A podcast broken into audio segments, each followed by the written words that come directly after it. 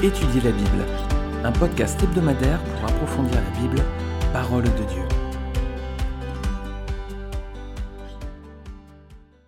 Bonjour à tous, je suis ravi de vous retrouver pour ce nouvel épisode d'Étudier la Bible, livre de Genèse. On avance à présent dans l'histoire du patriarche Abraham.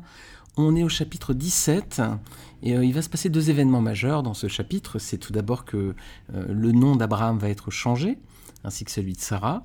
Et puis ensuite, il y a un point très important, ça concerne ce, donc c'est ce signe de la circoncision qui est donné par Dieu à Abraham. Et on va répondre à la question les chrétiens doivent-ils être circoncis? Mais auparavant, on va lire le chapitre 17 donc de la Genèse. Lorsqu'Abraham fut âgé de 99 ans, l'Éternel apparut à Abraham et lui dit Je suis le Dieu Tout-Puissant. Marche devant ma face et sois intègre. J'établirai mon alliance entre moi et toi, et je te multiplierai à l'extrême. Abraham tomba sur sa face et Dieu lui parla en disant Voici mon alliance que je fais avec toi. Tu deviendras père d'une multitude de nations. On ne t'appellera plus Abraham, mais ton nom sera Abraham, car je te rends père d'une multitude de nations. Je te rendrai fécond à l'extrême, et je ferai de toi des nations, et des rois sortiront de toi. J'établirai mon alliance entre moi et toi, et tes descendants après toi, selon leur génération. Ce sera une alliance perpétuelle en vertu de laquelle je serai ton Dieu, et celui de ta postérité après toi. Je te donnerai et à tes descendants après toi le pays que tu habites comme étranger, tout le pays de Canaan, en possession perpétuelle, et je serai leur Dieu. Dieu dit à Abraham, Toi, tu garderas mon alliance, toi et tes descendants après toi, selon leur génération. C'est ici mon alliance que vous garderez entre moi et vous, et ta postérité après toi. Tout mâle parmi vous sera circoncis. Vous vous circoncirez, ce sera un signe d'alliance entre moi et vous. À l'âge de huit jours, tout mâle parmi vous sera circoncis selon vos générations, qu'il soit né dans la maison, ou qu'il soit acquis à prix d'argent de tout fils d'étranger, sans appartenir à ta race. On devra circoncire celui qui est né dans la maison de... et celui qui est acquis à prix d'argent, et mon alliance sera dans votre chair une alliance perpétuelle. Un mâle incirconcis qui n'aura pas été circoncis dans sa chair sera exterminé du milieu de son peuple il aura violé mon alliance. Dieu dit à Abraham, tu ne donneras plus à Sarai, ta femme, le nom de Sarai, mais son nom sera Sarah. Je la bénirai et je te donnerai d'elle un fils. Je la bénirai et elle deviendra des nations, des rois, de peuples sortiront d'elle. Abraham tomba sur sa face, il rit et dit en son cœur, naîtra-t-il un fils à un homme de cent ans? Et Sarah, âgée de quatre-vingt-dix ans, enfantera-t-elle Et Abraham dit à Dieu, Oh, qu'Ismaël vive devant ta face. Dieu dit certainement Sarah, ta femme, t'enfantera un fils, et tu l'appelleras du nom d'Isaac.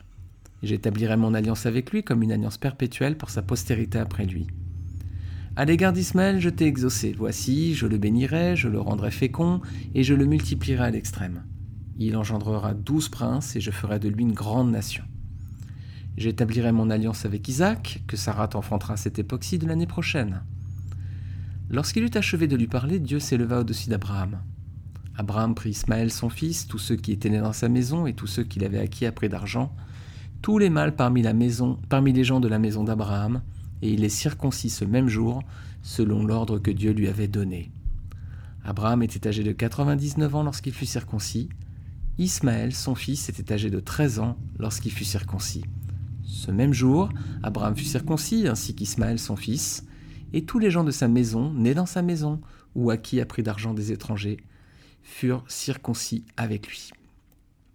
Alors, on va voir déjà premièrement que Dieu change le nom d'Abraham et de Sarai. On va s'arrêter un petit instant dessus. Et puis après, on va donc répondre à la question euh, sur la circoncision. Euh, quelle est donc, euh, donc cette alliance que Dieu fait avec Abraham? Et puis, on va voir les chrétiens et la circoncision. Faut-il être circoncis en tant que chrétien? Est-ce que c'est toujours valide pour nous? Alors déjà, le changement de nom d'Abraham et Sarai. Lorsque Dieu renouvelle son alliance avec Abraham, il lui annonce donc la naissance d'un fils, Abraham est alors âgé de 99 ans. Hein. Donc euh, rappelez-vous de la chronologie, il était parti de Charan à 75 ans, donc il arrive à peu près à 76 ans. Dix ans plus tard, c'est la naissance d'Ismaël. Genèse chapitre 16, verset 3, on l'a vu dans l'épisode précédent du podcast. Abraham avait alors 86 ans. Et 13 ans plus tard, donc voici l'annonce de la naissance d'Isaac. Abraham aujourd'hui a 99 ans. Donc entre la première promesse d'une descendance faite par Dieu en Genèse 12 et cet épisode, il s'est écoulé près de 25 ans. Alors on peut trouver que c'est long, hein. en tout cas c'était le temps que Dieu avait décidé pour l'accomplir. Alors Dieu change le nom d'Abraham. Donc Abraham, la première orthographe d'Abraham, c'était A-B-R-A-M, ça voulait dire Père élevé, c'était déjà un nom magnifique. Maintenant, il s'appelle Abraham, donc c'est A-B-R-A-H-A-M, Père d'une multitude. Et Dieu fait alliance avec lui, avec donc l'annonce de la circoncision de tout mal de sa maison, circoncision qui doit intervenir donc le huitième jour. Alors Dieu ne change pas seulement le nom d'Abraham, il change aussi le nom de son épouse Sarai. Sarai, ça voulait dire, avec un itréma, ça voulait dire noble, distingué. C'était joli déjà. Hein. maintenant, il n'y a plus le itréma, mais elle a toujours un nom magnifique, c'est princesse maintenant. Voilà, Sarah, ça veut dire princesse. Donc elle avait un joli nom, Sarah. Hein. Même Sarai, c'était très beau déjà. Et Dieu annonce qu'elle donnera un fils à Abraham. Donc qu'est-ce qu'il fait? Abraham Il est étonné, il dit mais je suis très âgé, Sarah aussi. Donc qu'est-ce qu'il fait? Il rit. Et Sarah, lorsqu'elle va apprendre cette nouvelle aussi, ce sera le chapitre prochain, chapitre 18, hein, verset 12 à 15, elle va rire également. Donc comment va être appelé l'enfant? Genèse 17, verset 19, on l'a lu, bah, Isaac. Isaac, ça veut dire il rit. C'est un clin d'œil du Seigneur. Hein. Abraham a Sarah y a Isaac va s'appeler il rit. Alors Sarah va être âgée de 90 ans et l'enfant doit naître l'année suivante. Maintenant, Dieu commence à, dire clairement euh, la chronologie de son projet. Hein. C'est ce qu'avait fait douter euh, Sarah et Abraham auparavant. Ils avaient été un petit peu impatients, donc du coup, il y avait, Abraham a eu des relations avec Agar, c'était l'épisode de podcast précédent, et donc on avait vu que c'était un cas de GPA, mais ce n'était pas le plan de Dieu. Alors même si les patriarches vivaient euh, âgés, 90 ans, ça reste malgré tout trop tard, hein, normalement, pour avoir pour enfanter. Hein. Et c'est là la grâce de Dieu, on se dit, ah mais Dieu, il a attendu longtemps, 25 ans quand même. Oui, mais il fallait maintenant que ce ne soit plus possible. Parce que Sarai était euh, stérile. Donc une femme qui était stérile et qui accouche, ça arrive.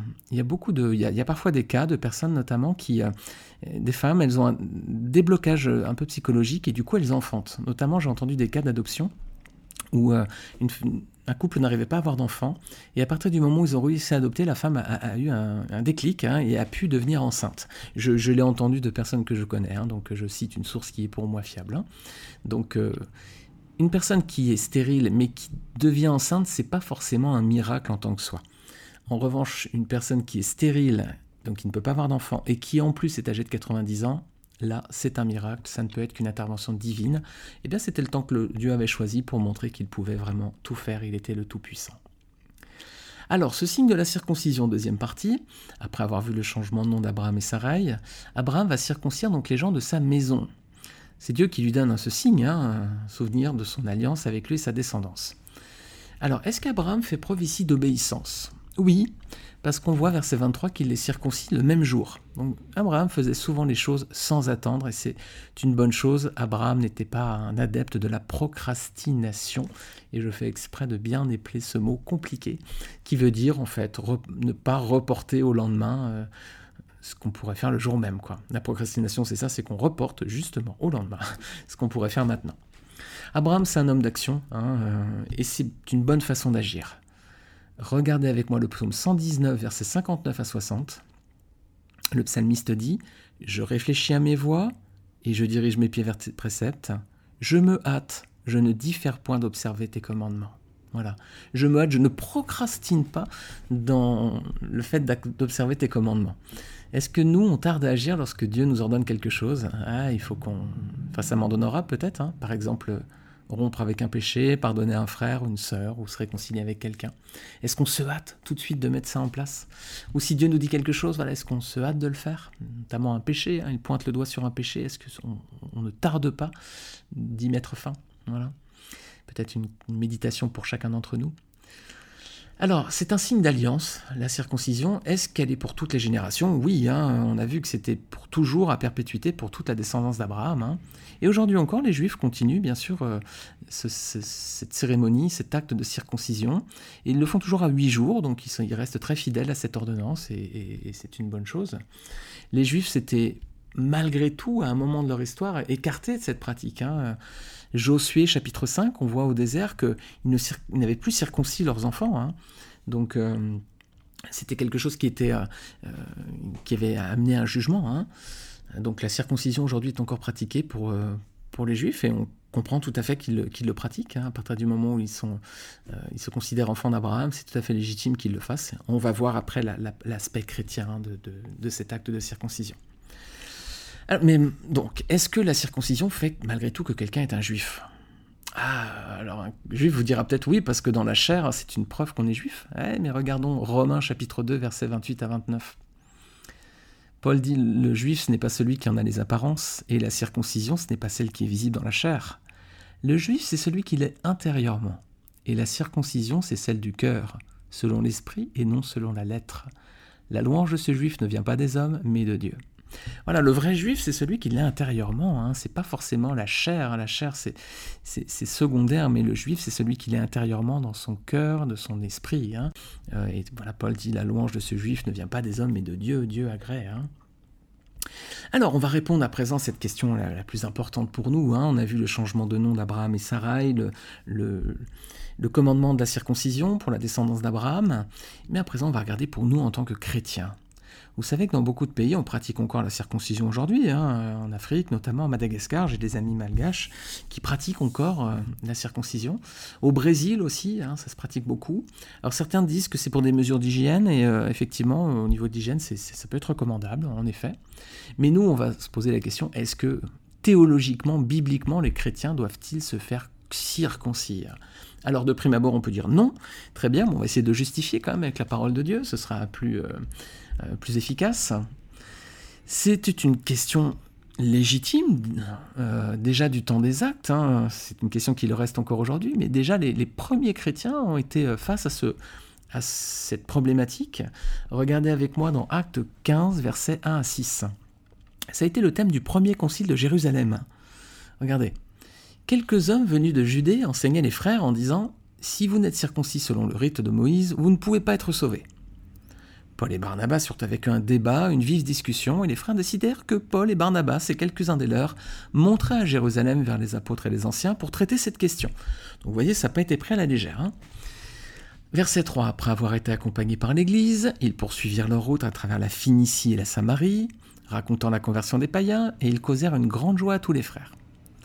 Arrivés à Jérusalem, ils furent reçus par l'Église, les apôtres et les anciens, et ils racontèrent tout ce que Dieu avait fait avec eux. Alors quelques-uns du parti des pharisiens qui avaient cru se levèrent en disant qu'il fallait circoncire les païens et exiger l'observation de la loi de Moïse.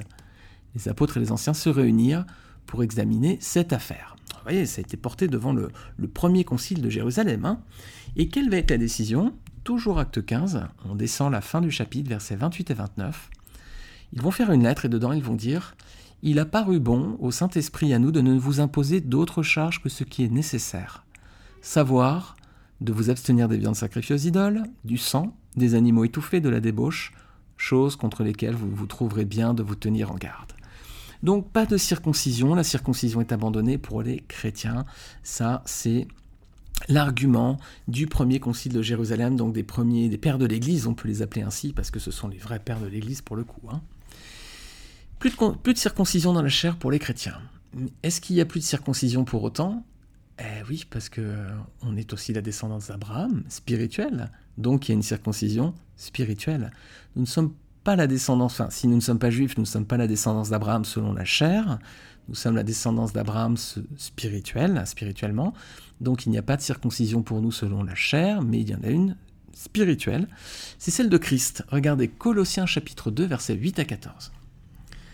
Prenez garde, dit Paul, là encore, que personne ne fasse de vous sa proie par la philosophie et par une vaine tromperie, s'appuyant sur la tradition des hommes, sur les principes élémentaires du monde, et non sur Christ. Car en lui habite pleinement, toute la, corporellement, pardon, toute la plénitude de la divinité. Vous avez tout pleinement en lui, qui est le chef de toute domination et de toute autorité. Et c'est en lui que vous avez été circoncis d'une circoncision que la main n'a pas faite, mais de la circoncision de Christ, qui consiste dans le dépouillement du corps de la chair.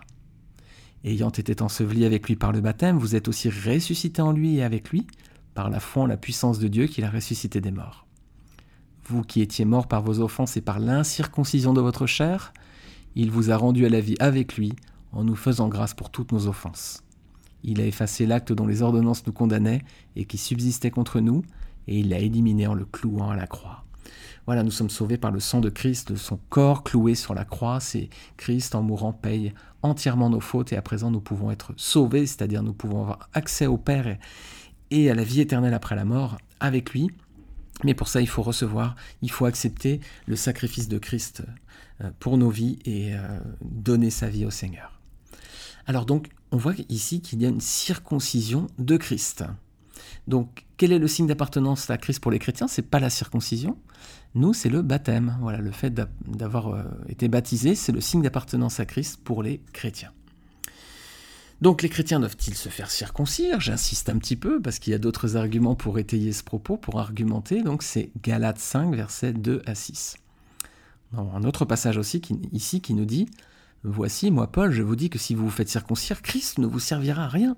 Voilà, donc pour les chrétiens, on n'a pas à se poser la question est-ce que quand même il faut se faire circoncire parce que oh, c'est peut-être un petit peu plus, et puis pourquoi pas, et puis qu'est-ce qui nous empêche de le faire? Ben non, Paul dit voici, moi Paul, je vous dis que si vous faites circoncire, Christ ne vous servira à rien. Et j'affirme encore une fois à tout homme qui se fait circoncire qu'il est tenu de pratiquer la loi tout entière. Vous êtes séparés de Christ, vous tous qui cherchez la justification dans la loi. Vous êtes déchus de la grâce. Pour nous, c'est de la foi que nous attendons par l'esprit l'espérance de la justice. Car en Jésus-Christ, ni la circoncision ni l'incirconcision n'ont de valeur, mais seulement la foi qui est agissante par l'amour. Donc est-ce qu'un chrétien doit se faire circoncire? Non, et il vaut mieux même pas le faire parce que ça ne nous sert à rien, mais sinon ça nous placerait sous la loi, il faudrait obéir à toute la loi, alors que nous, ce qui est important, dit ce texte là dans Galate, c'est, pour nous, ce qui est le plus important, c'est la foi qui est agissante par l'amour. Voilà, c'est suffisant pour nous. Pour nous, c'est suffisant. En tant que chrétiens, nous devons manifester notre foi par l'amour. Et nous devons être également une nouvelle création en Christ. C'est ce que dit Paul également dans Galates chapitre 6, versets 12 à 16. Tous ceux qui veulent se rendre agréables selon la chair vous contraignent à vous faire circoncire, uniquement afin de n'être pas persécutés pour la croix de Christ. Car les circoncis eux-mêmes n'observent point la loi, mais ils veulent que vous soyez circoncis pour se glorifier dans votre chair. Pour ce qui me concerne, loin de moi la pensée de me glorifier d'autre chose que de la croix de notre Seigneur Jésus-Christ par qui le, monde est crucifié pour moi, comme je le suis pour le monde. Car ce n'est rien d'être circoncis ou incirconcis. Ce qui est quelque chose, c'est d'être une nouvelle création. Paix et miséricorde sur tous ceux qui suivront cette règle et sur l'Israël de Dieu. Voilà. Ce n'est rien d'être circoncis ou incirconcis, dit Paul, ce qui est quelque chose, c'est d'être une nouvelle création. Êtes-vous une nouvelle création?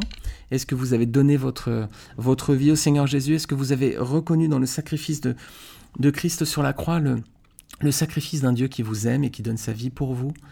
Voilà, c'est ça. Si vous reconnaissez ce sacrifice, si vous l'acceptez dans votre cœur, si vous, si vous reconnaissez que Christ a donné sa vie en rançon pour vous, alors vous êtes une nouvelle créature, une nouvelle création, et c'est ça le plus important, c'est ce qui comptera aux yeux de Dieu lorsque nous serons face à lui. En attendant, sur terre, pendant le passage, le, passage qui nous restera ici, à marcher sur cette, cette terre, eh bien si nous sommes de nouvelles créations, nous avons à présent une obligation. Ce n'est pas de nous circoncire, c'est d'observer là aussi les commandements de Dieu. Je vais finir avec ce passage, c'est dans 1 Corinthiens chapitre 7, versets 17 à 20. Paul toujours dit seulement que chacun marche selon la, la part pardon, que le Seigneur lui a faite. Paul dit seulement que chacun marche selon la part que le Seigneur lui a faite, selon l'appel qu'il a reçu de Dieu. C'est ainsi que je l'ordonne dans toutes les églises. Quelqu'un a-t-il appelé étant circoncis? Qu'il demeure circoncis. Quelqu'un a-t-il appelé étant incirconcis? Qu'il ne se fasse pas circoncire.